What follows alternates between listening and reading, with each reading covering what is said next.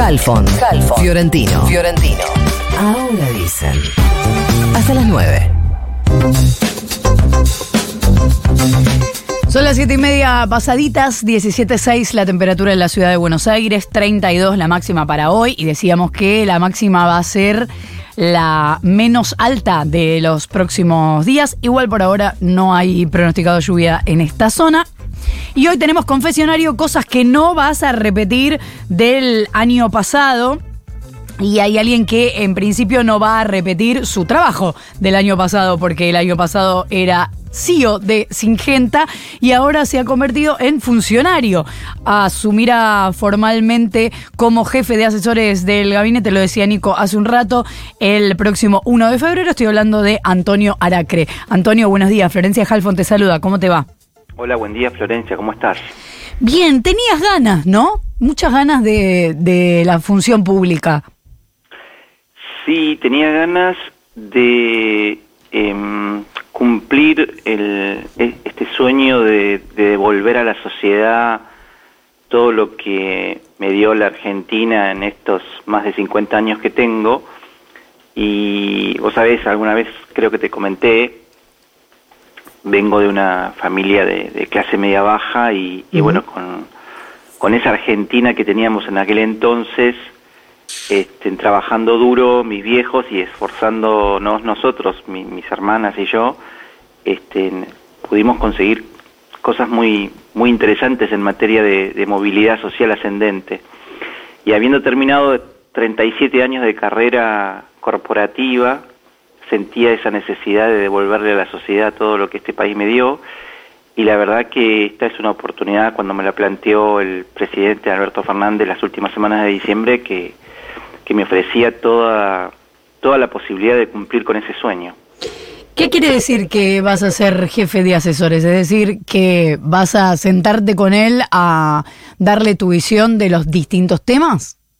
Sí, efectivamente, es eso y, y, ayudarlo a, a, que él esté eh, todo lo preparado transversalmente sobre eh, una cantidad de temas que, que atraviesan a, a la Argentina. Lógicamente a veces tenés que poner un poco de foco en, en, tu agenda, sobre todo en tu agenda personal, la agenda del presidente es mucho más amplia, pero en términos personales estuve conversando con él sobre los temas en los que me gustaría y a él este, que, que, que me enfocara en, en los primeros meses. A ver.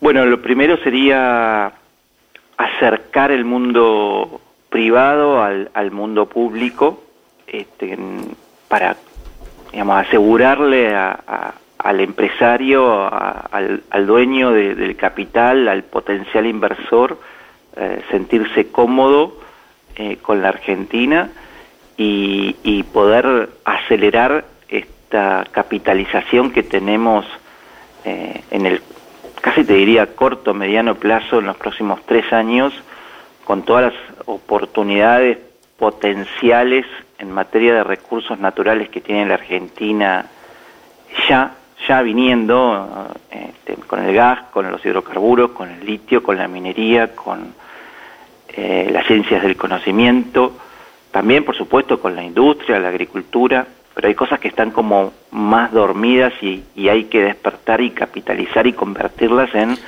oportunidades de negocio que en definitiva generen trabajo, que le cambien la vida a la gente, porque en, en última instancia todo eso termina o debe terminar en un cambio cualitativo para la gente.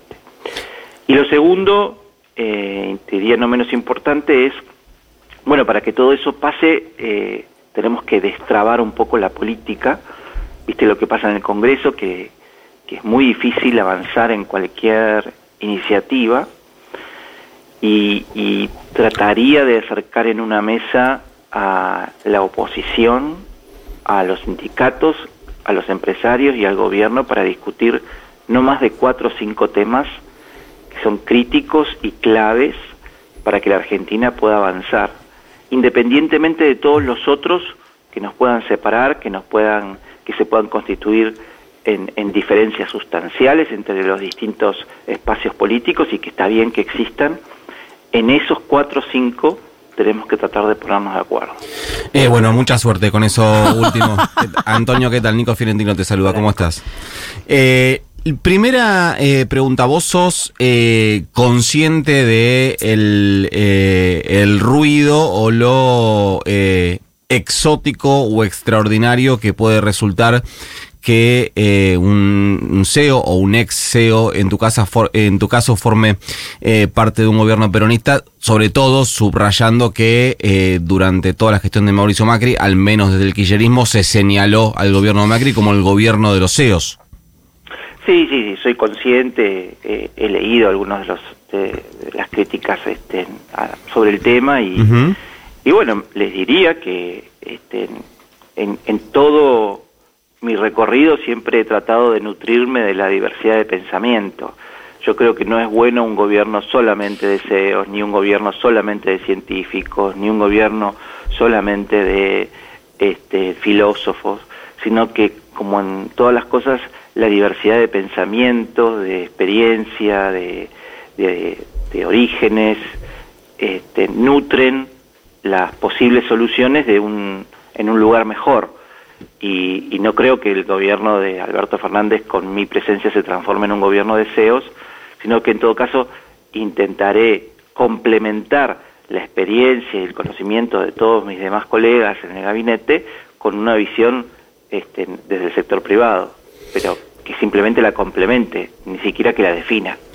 Eh, lo hemos eh, hablado en, en forma particular varias veces, así que me consta que eh, sos una persona que confía en el mecanismo, de aparte lo, deja- lo acabas de dejar claro, en el, mecanismo de eh, las mesas y los eh, acuerdos para llevar adelante políticas. Voy a atravesar esto con una opinión personal que yo creo está bastante sustentada en, eh, en resultados. Al gobierno de Alberto Fernández no le ha ido para nada bien en esas mesas de acuerdos, sobre todo con el sector privado, ni hablar cuando intentó con la eh, oposición. ¿Por qué crees que eh, a un año de finalizar su mandato y ya en año electoral eh, sí podría funcionar lo que hasta acá no funcionó?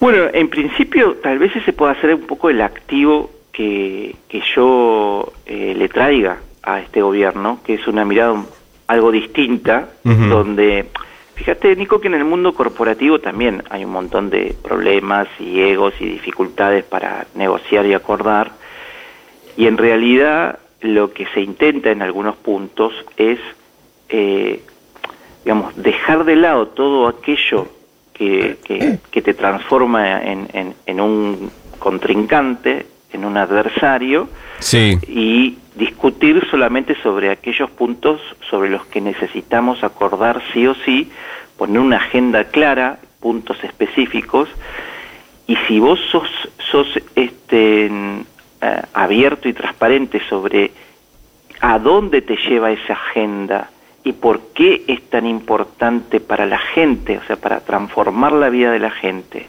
y a quiénes vas a convocar y por qué los vas a convocar, bueno, en definitiva, vos exponés el tema a la sociedad, los, ex- los ex- exponés esos temas a los empresarios, al, al mundo sindical, a la oposición, y estará en ellos decidir eh, o explicarle a la sociedad, si no quieren sentarse en esa mesa, por qué. Y, y bueno, y encontrar las razones y si esas No, razones... A ver, la, la iniciativa, la voluntad, la entiendo. La pregunta voy a tratar de reformularla es, ¿por qué los mismos sectores, sobre todo privados y sobre todo de la eh, oposición, que eh, en los primeros tres años de gestión de eh, Alberto Fernández incumplieron acuerdos, no fueron muy amables con los acuerdos, algunos desconocieron acuerdos, en el último año de gestión y con tu intermediación cambiarían esa, mm, esa eh, percepción o ese vínculo con el gobierno.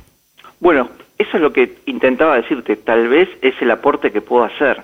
Pero porque Eh, vos crees que eso funciona mejor en el ámbito privado habitualmente. Creo que sí, por, por, una, por, por necesidad, por incentivos, por, este, por la experiencia que he vivido, por, por quizás en mi caso, eh, alguien me pueda ver como menos contaminado por intereses políticos específicos. Yo no tengo una extracción partidaria, tengo buen diálogo con este, muchísimas personas del gobierno, pero también con muchísimas personas de la oposición.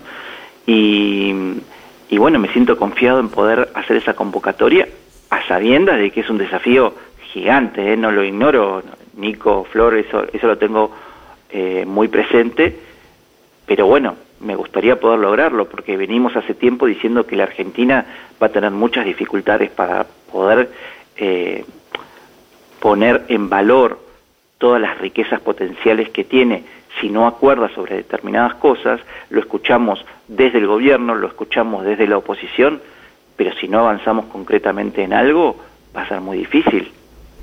¿Y le sugeriste también al presidente una mesa política del oficialismo? No lo hice aún, eh, me parecería eh, muy valioso eso porque entiendo que es una de las cosas que puede llegar a, estar trabando también la discusión dentro del espacio de gobierno. Eh, pero bueno, lo, lo tengo también en, en, la mira como una de las cosas que, que seguramente podría aportar. Antonio Aracre, hasta el año pasado CEO de Singenta, ahora asumirá formalmente en algunas semanas su cargo de jefe de asesores del gobierno nacional o del gabinete. Gracias, Antonio. Un abrazo, feliz año. Les mando un abrazo a los dos. Muchas gracias. 17 minutos para las 8 de la mañana, o casi, casi que llegamos a las